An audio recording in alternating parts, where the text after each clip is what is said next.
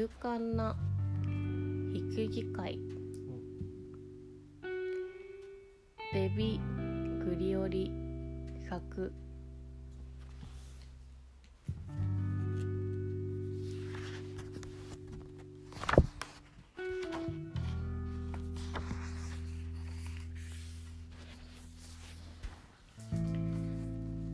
雪が降り出した時サムはパパや牧羊犬のベスと川端牧場にいました。ちょうど帰ろうとしていたところで羊が揃っているかみんなで数を確かめました。パパあの羊のこと二度も数えたよ。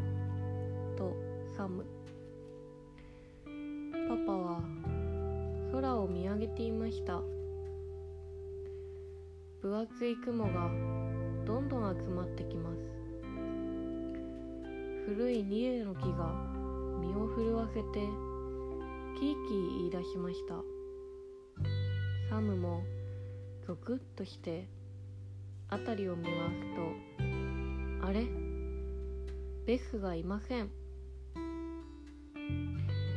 嵐になってニレじいさんが電線に倒れ込んだりしたらちょっと厄介だぞとパパが言いました。風が尖った針のようにチクチクとサムの鼻や耳に吹きつけてきます。さあサム羊を小屋に入れてしまおうとパパが言いました。ベスがどこにもいないんだ。サムは心配です。どこ行っちゃったんだろう。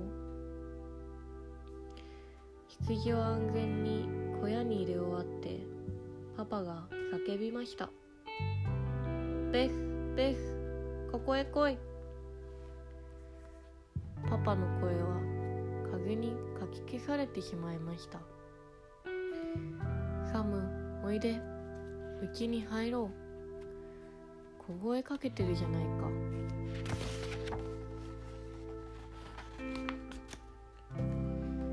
うちの中で長靴とオーバーを脱ぎ終わるとパパは玄関の扉にしっかり鍵をかけました。ベスが入れなくなっちゃうよ。入れないだろうさ。とパパ。まったく役立たずのバカ犬め。締め出されれば少しは懲りるだろうよ。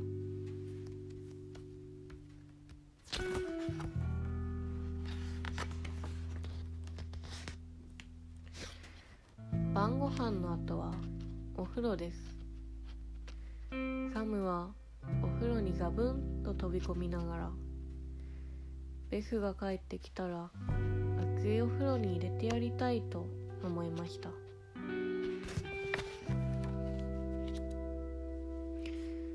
お風呂から上がるとママがタオルで体をくるんで髪を乾かしてくれました。表はすごい嵐だわ。ベスが吹き飛ばされたりしない？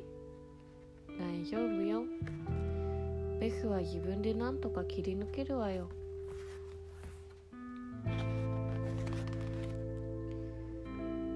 ベスが雪に埋まってなければいいんだけどとサムは思いながら布団に埋まったパジャマを引っ張り出しました。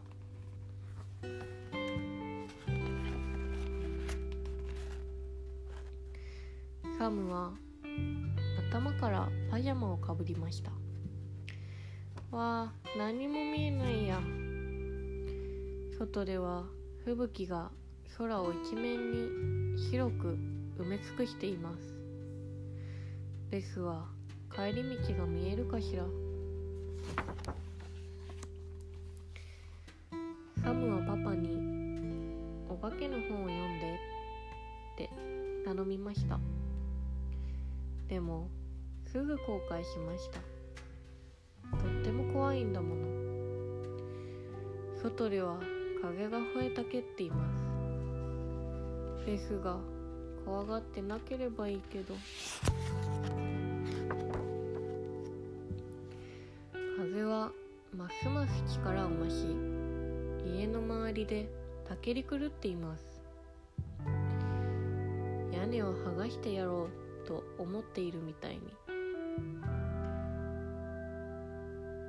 こんな夜はベッドの中が一番安全だよ。やだよ。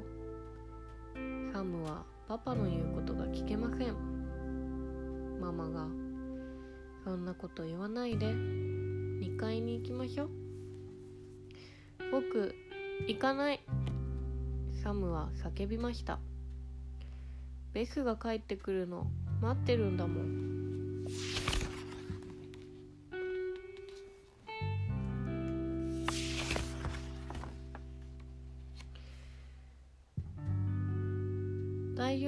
丈夫よサムとママただの停電よ。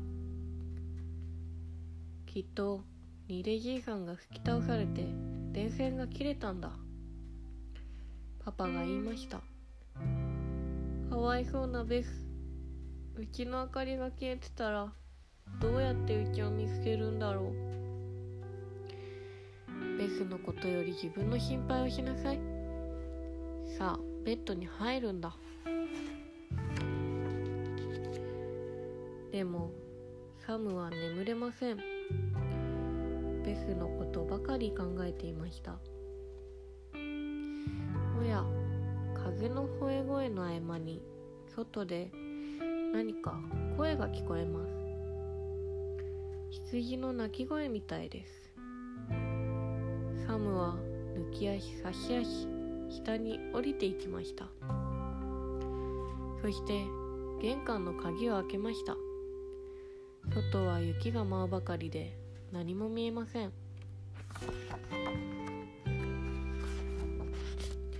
その時大きな濡れたものがサムの脇をすり抜けていきました。